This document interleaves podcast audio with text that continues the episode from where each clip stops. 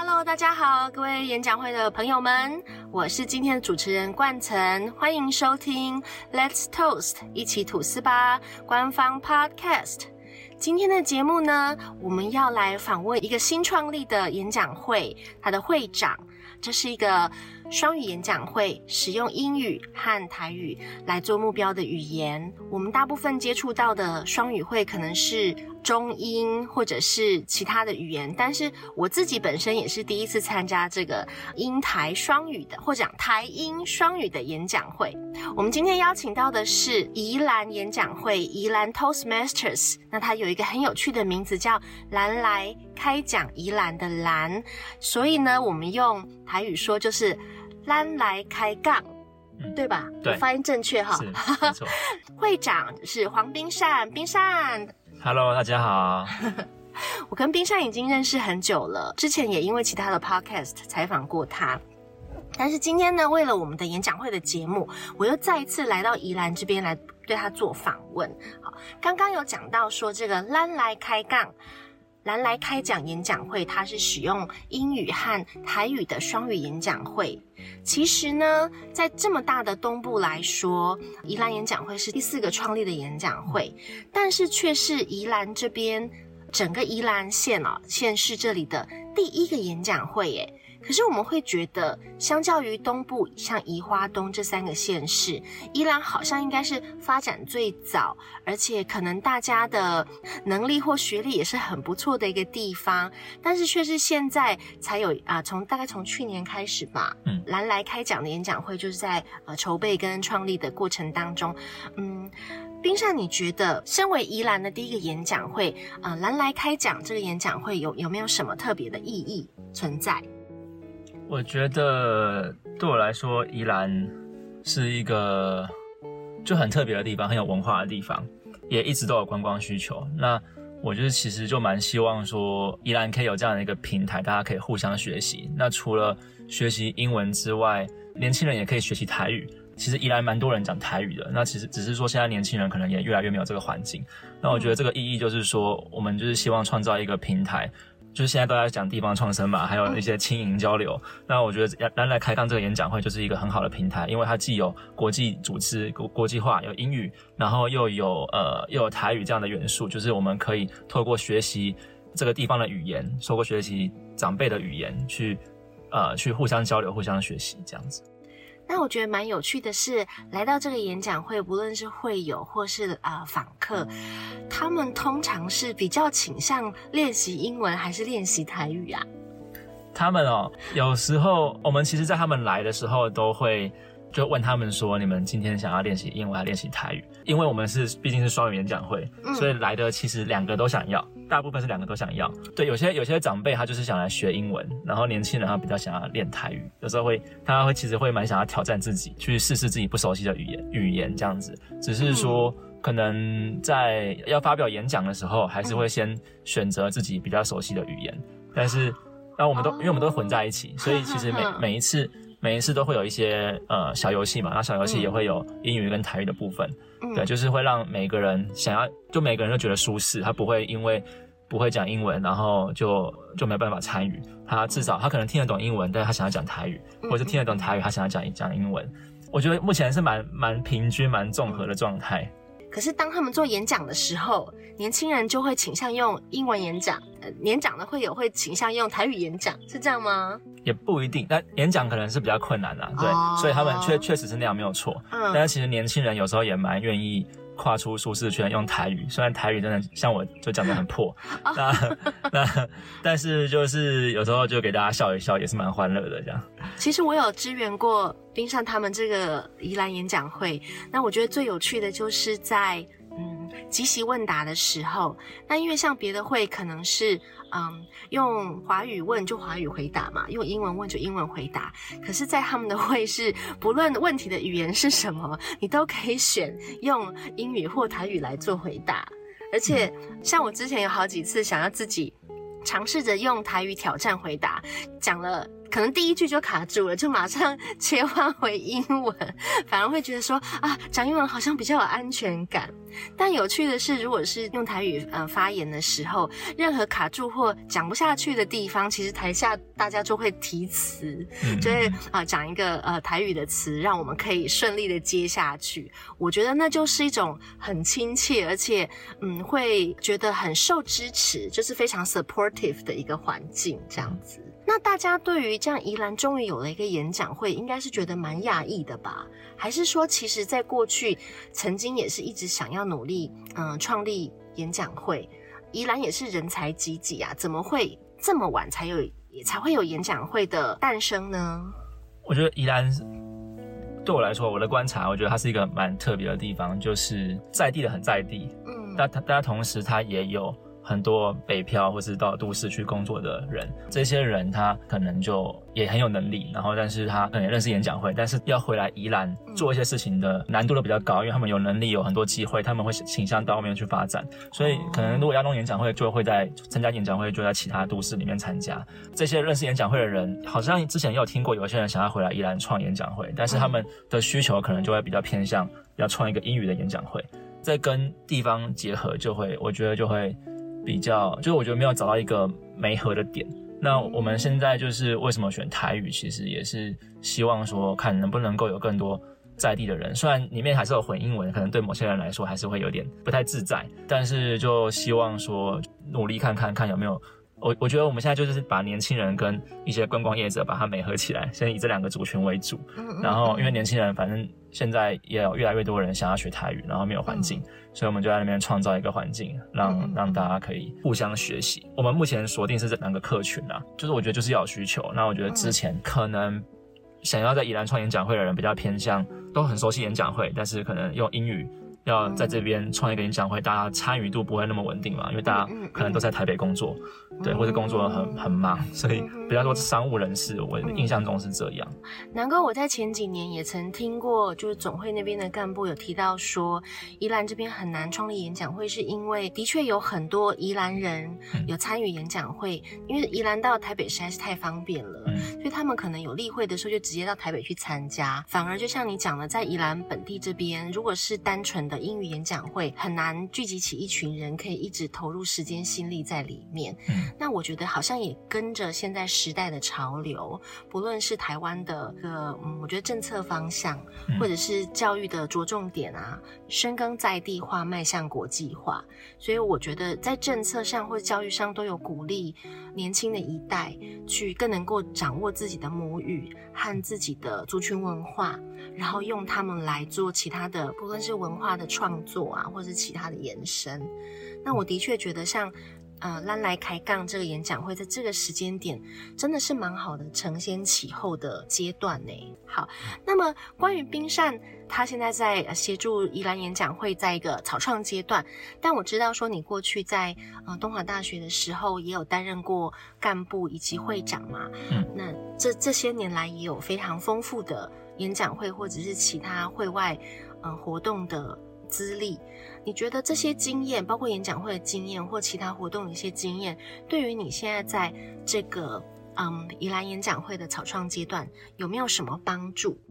一定是有的，啊就是我在东华演讲会那时候，因为东部就没有几个演讲会，那然后在花莲，尤尤其是在花莲那时候，就只有花莲演讲会跟东华演讲会。嗯，那我们呃那时候在经营的时候，也是会面临到一些，就是怎么样传递演讲会的价值。其实自己一开始其实也没有那么理解，所以当当自己没有那么理解的时候，其实在参与这件事情，就会觉得说，可能偶尔参与一下，但是为什么要缴这个会费？然后要怎么样持续的参与这件事情？是比较不容易的，但后来因为我自己就就是接了会长之后，然后必须要跟干部讨论，还有再就是我也想要了解说其他分会是成功的分会是怎么运作的，所以就自己也跑了很多北部的分会。哦，对，那这个经验我觉得对我来说，就是在这个过程中会慢慢的了解到演讲会的价值。那这个价值其实很抽象，因为只有参与一两次真的是很难很难体会，就真的需要大家持续的参与。那我在这个过程中就是会。想各种办法凝聚大家，然后然后鼓励大家，让大家成长。有时候真的是需要一个，因为演讲会就是一个训练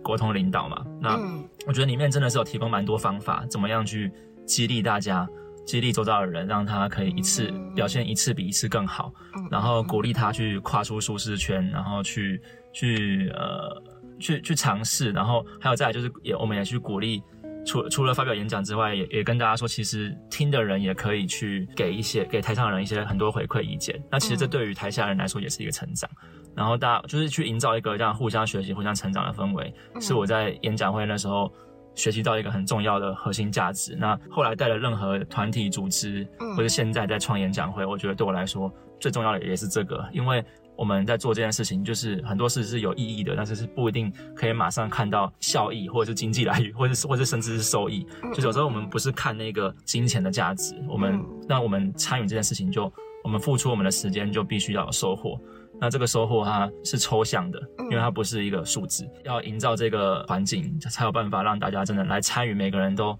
呃觉得自己有收获。嗯嗯，对对，那这是我我在过去的经验，然后我觉得对我来说，我自己我想把我自己的这个收获分享给更多人，所以才会创立这个演讲会。蛮重要的是，冰扇在过去演讲会里面担任干部，也真的在领导力这一方面，还有以运用领导力在团队合作沟通，嗯嗯，在这方面有所成长，这样的能力有所成长，因而有帮助到你后来在其他的类似活动或社团的经验跟策划嘛，然后。接下来就是这一步，就是说你刚刚提到的是，所以你想把这样子的经验跟呃领导力的成长，在现在这个会里面更有系统性的分享给更多人，是，对。所以我们可以鼓励一下我们的演讲会友们，嗯，不论是新朋友或者是老朋友，担任干部这件事情，就算以前担任过，但是现在在担任的伙伴也许不同啦，时空背景可能不一样。我觉得自己也是会在每一次担任干部的过程当中得到成长，还有有新的收获，这真的是蛮重要的。然后讲到说，就是跟学生介绍，我记得啦，就是那时候我也担任过东华大学的。呃，社团指导老师嘛，那那时候我们呃一个学期就是一千多块吧，一千五、一千六。嗯，可是那对于学生来说，好像真的蛮贵的耶，尤其是一些国际生，他们可能就是伙食，包括在伙食方面都很节省，所以一次要拿出可能一千多块、两千块台币，他们都觉得是天价。那后来这些学生们他要怎么去克服？就是其他的社团可能就是只要一个学期就两三百，可是这个社团却一个学期要一千多块两千这样子的一个门槛。你那时候有比较呃有效的说服方式、激励方式吗？其实坦白说，这这个有时候想想，是不是觉得好像用了各种。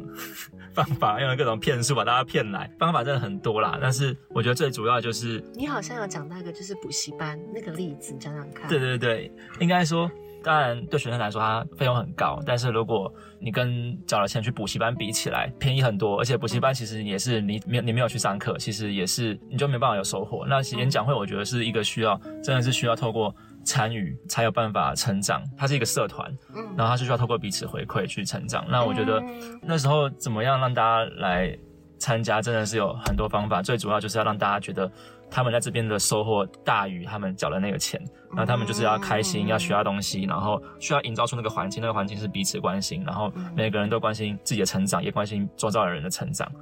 然后有时候也要办一些很好玩的活动啊，他们在这边还可以认识朋友，所以创造了很多回忆。我觉得这也是蛮重要的，就是会把会把大家粘在一起，是需要很多这种各式各样的，需要一个过渡期啦。就是他当他进来一次两次就要缴这个会费，我觉得那门槛是高的。哦，对。但是如果参与到一段时间，再跟他说，哎，我们有这个服务，然后跟他讲后面其实有这样的训练系统，我觉得大家是会蛮愿意。也是很不容易的，就是要一直持续营造这个环境，然后让大家凝聚在一起。我那时候担任东华演讲会的 coach 的时候，那东华大学它有很多国际生，这国际生呢也是来自各个国家，他们真的是各种不同口音的英文。对我自己来说，我花了一段时间去习惯，呃，例如说印度腔的英文，跟哦对乌干达的这个英语腔，因为毕竟它可能就是有很多很口语的东西，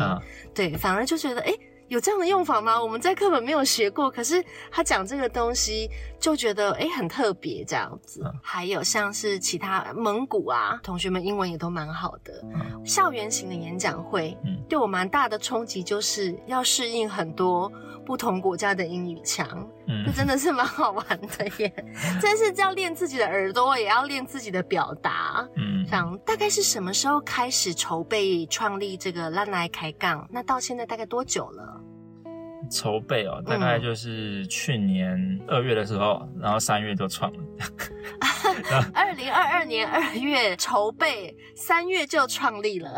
差不多三月的第一次例会，然后真的登记成功，大概是在就是我们就开始二月、三月就开始第一次、第二次例会，这样每个月一次，真的说上就上哦，就是说说创就创，然后例会就说上就上这样子哦。对，就直接开始。因为我觉得那时候对我来说，最主要是大家没有这个经验，嗯，嗯那没有这嗯个经验，我用说的很难说明，所以嗯然后他们也愿意当干部，就蛮有趣的。反正就是用我就是分享我之前的经验跟成长，然后嗯跟他们说，然后他们也愿意担任干部。就一开始在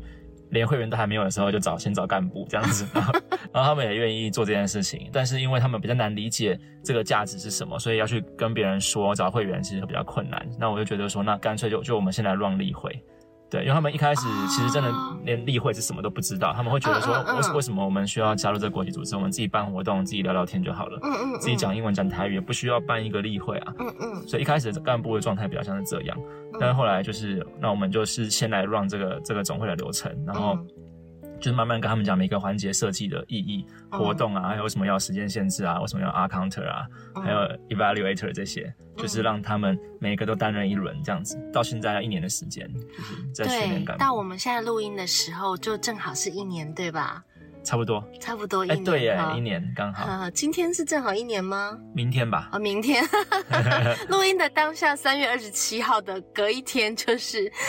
烂来开杠演讲会满一周年。嗯其实你刚刚讲的方式，我觉得很实用诶，因为过去很多的校园型分会，就是说用示范例会的方式，嗯。那先招收会员嘛，嗯。招收会员之后呢，再来比如说慢慢教，或者是等他们慢慢认识之后加入啊，嗯。变成干部来更熟悉演讲会的运作。嗯，可是你的方式是，就先找了愿意担任干部的伙伴们，然后呢，嗯。就直接用实际的例会，在嗯当中就是直接就边做边学了，然后边嗯。做边了解这个嗯。环节的意义在哪里。嗯嗯，你这样真的是好像加速器，我觉得是因为状那个状态，是因为嗯。呃，有时候要创一个会的时候，有时候可能会先从了解演讲会的人对。来创，嗯，但是我们的状态就是了解演讲会的人，他们本身可能我认识的可能都在其他分会，已经有哦但已经是会友嘛，那嗯嗯。那要找他们来创，等于是他们会多一份工作，然后可能也不一定了解这边在地的需求或什么的，哦而且就会我觉得参与上也会比较比较困难了。那我们现在就是、嗯嗯我们那时候的状态就是直接找呃对这个有兴趣，但是可能不是很了解，当然有不一样的困难。后来发现说，真的要带一群完全不知道演讲会是什么的人来参加演讲会，而且还要嗯推广演讲会，是门槛是蛮蛮高的。没错，像你刚刚讲说，就就是说伙伴们就直接呃从做中学。我其实也有一点疑问是，难道在这个过程当中，这一年当中都没有他们没有任何的怨言，或是碰到一些问题吗？你觉得比较大的问题会是什么？他们在其实，在过程中，他们一我相信他们都有学习成长，因为他们才会已经参与一年，其实也蛮蛮蛮久的。但是我们一开始也是，就是我们也一直在不断的在讨论说，我们做这个的意义是什么，然后为什么、哦为什么要办一个演讲会。嗯，主要我觉得也不是说怨言啊，就是说有时候一开始当然大家困难这样。对，，就是大家一开始的困难主要是时间，嗯所以是因为大家其实也都算蛮忙的，然后嗯嗯宜兰嗯其实因为宜兰就走这个演讲会，嗯所以嗯所以其实是四山各地的宜兰人要聚在一起，这还有包括大家的时间其实都都有限，那所以我们才会定一个月一次。嗯但是嗯另外一方面，一个月只定一次的困难就是，其实大家要能够投入跟参与就没有办法那么多，但是缴一样的钱参与却比较少。要能够体验到那个价值感，也会比较困难，都是一样，半年都缴一样的钱嘛，然后缴嗯。交给国际总会啊，然后有这个嗯。网站，一个月走一次例会，哦。所以大家能够实际上来参与、学习、练习，这个这个时间是比较少的，比起其他分会，一个月应该至少会有两次嘛。哦，对，那依然又没有其他分会可以跑，嗯。所以这个相对来说，大家又会回到说价值感会比较低，所以这个是我们目前比较需要突破的。然后还有就是大家因为发表演讲的机会没有那么多，对 Pathway 系统也很不熟悉。目前就是要想办法让大家进入 Pathway 这个系统，或者是参加其他分会。所以 Pathway 大家还是不太熟，还是不太熟。我觉得最主要不是没有人教，是他们没有机会去一对一，上面没有人，因为一个成熟的分会会有 mentor 的的机制，但是我们上面我们没办法分分派。嗯，一对一的这样子，就假设他们要发表一场演讲的时候，他进入 pathway，还是要有人带着他们真的去操作，因为只是讲，他大家都知道哦，有这个系统的可以这样子用，但当他们自己去按的时候，那个门槛。还是高的，你可以派给我啊，我可以当远距 Pathway 教练啊。就是这个人他可能一个月会要做演讲，我跟他就你可以就是把他的联络方式给我，我就跟他约时间，因为其实就是可能一个十五分钟到三十分钟的，我就是点给他看，然后他自己在他那电脑那一端，他就可以直接操作啊，类似用像 Google Meet 的方式，你们自己会的人忙，那因为我自己现在都在做家教嘛，所以我 我有比较多的时间可以对弹性。时间可以分配给，就是我可以做你们的 Pathway 远距教练啦。哦，嗯，对，你要记得找资源。好好，又好几个月一忙，没有时间参加这个蓝来开讲哈，蓝来开杠演讲会。可是我记得之前去参加的时候，你们每次的主题 meeting theme 都很有趣哎。嗯，你们的 meeting theme 是怎么产出的？而且你们都会有一些很有趣的问题跑出来。哦，哼，都是教育副会长。主要他先定，然后我们大家讨论。哦，VP，VP 就很本身非常的有创意。对他都会先想好每个月的主题，这好像是他蛮投入在想这件事情。对，像美食、旅游，还有之前什么减速生活是吗？嗯嗯，有一次是电影吗？但电影那个主题我印象蛮深刻，是因为电影那个主题比较就比较难。电影主题要台，要台语跟英语，然后可能不一定大家都有看过那个电影。哦，对对对，对，印象比较深刻啊，对啊，对啊，美食也有啊，然后。那你们目前演讲会有办法用呃 hybrid 混合实体跟线上的方式进行吗？对，我还没还没有试过，可是之前可以试看看。可是之前不是有一次还有两次，你们某个讲评者他是线上发言的？哦，对对。其实这样就可以啦，就是说想想与会的人，他可能只要有那个连接，他就可以上来听了，不是吗？嗯，是，也是可以用这种方式迈进啦。对对对。不过我觉得很多的演讲会会有，不见得有创会或者是协助创会的经验啦。那至少听到冰善的分享，会知道其实创会好像也没有这么难。重要的是一群志同道合的伙伴，这个过程当中可以。有良性的沟通，可以一起解决问题的能力跟方向。注重价值感的话，就是常常的去思考嘛，跟分享，在每一个环节或在每一次例会后的，对于所谓的 meaning，所谓的意义，嗯，或者是很多的成长的分享。这让我想到，就是干部会议是很重要的，嗯，对，officers meeting，干部会议很重要。我觉得至少就是。一个月要开一次了，像很多的分会都是一个月两次例会嘛。嗯，那比如说一个月到一个半月一定要开一次 officers meeting 干部会议。那像你们是多久开一次干部会议？我们差不多也是一个月一次，就是一个月一次。他可能会在会前做一些准备，或者是在会后做一些可能觉得上次哪一些部分很棒，可以持续做，或者是哪一个部分我们可能做一些调整，这样对不对？嗯，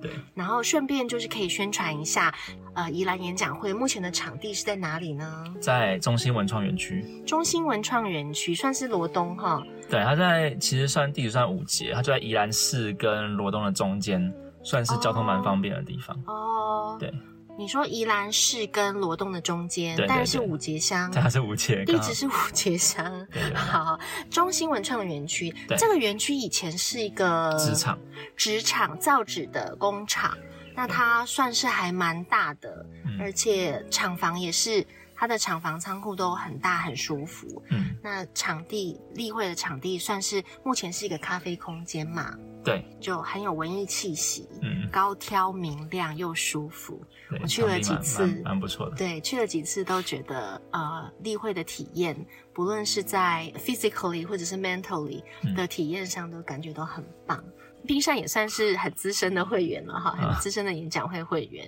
那有没有什么就是在想要创会或者是一些新会友鼓励上面，可以带给我们一些勉励呢？对，想要创会的会友吗？嗯嗯嗯，我觉得就从自己学习动机出发吧。当自己需要这个环境的时候，就去创造一个环境。对我来说，宜兰宜兰没有一个演讲会，然后如果我要参加演讲会，就要到台北，蛮远的。所以我们就想说，如果开宜兰有一个的话，就先创啊，然后我就有一个环境。那未来会怎么样？我其实不太知道，但至少我现在每个月都可以参加 Toastmaster，就是还蛮好的啊。就是不管怎么样要转嘛，其实没有没有什么损失。然后 就是想想要一个 Toastmaster 创一个，对，就是大概是这样。我帮你翻成白话，就是各位觉得要去参加演讲会有一点远，有点不方便，有点懒的会友们，是时机可以创一个会了。在你家附近创一个，对，在你家附近，在你的 neighborhood，你们就。可以有一个叫做 Community Club，对社区型的演讲会，是时候该创一个新的分会喽。It's time for you to start a new club，对不对？好，最后也欢迎大家有空来宜兰分会来来找我们，然后一起讲台语、讲英文这样子。对，搭火车过来的话，要在哪一个车站下？在罗东火车站。在罗东火车站下，好，然后再转搭个公车是吗？对，公车、计程车，走路的话大概经过林场。过来大概要半小时哦，没关系，可以联络 冰扇哦，可以联络黄冰扇 Michael。那反正只要在 Google 上面打宜兰演讲会，或者是兰来开讲，哈，讲演讲的讲。蓝来开杠演讲会，冰扇是非常乐意接送这个 接送宾客哈，我们还包这个叫做车站接送服务，或者是也可以跟我冠成呃联络，有时候我会过来参加演讲会，大家就可以跟我共乘，一路陪我聊天，让我从台北开过来不会想睡觉，那我们就可以在呃捷运站集合这样子，其实都是蛮好的方法。那希望大家尽量找方法找朋友，然后找演讲会来多跑会来参加喽。好，今天谢谢各的收听，也谢谢冰山的分享。希望我们今天的节目内容可以对呃我们的会友们哦，不论是在哪一个阶段，都有很大的帮助。那更重要的事情就是要 take action 去行动。谢谢大家的收听，我们是中华民国国际演讲协会官方 podcast，一起吐司吧，Let's toast。今天谢谢大家的收听，我们下回见，拜拜，拜拜。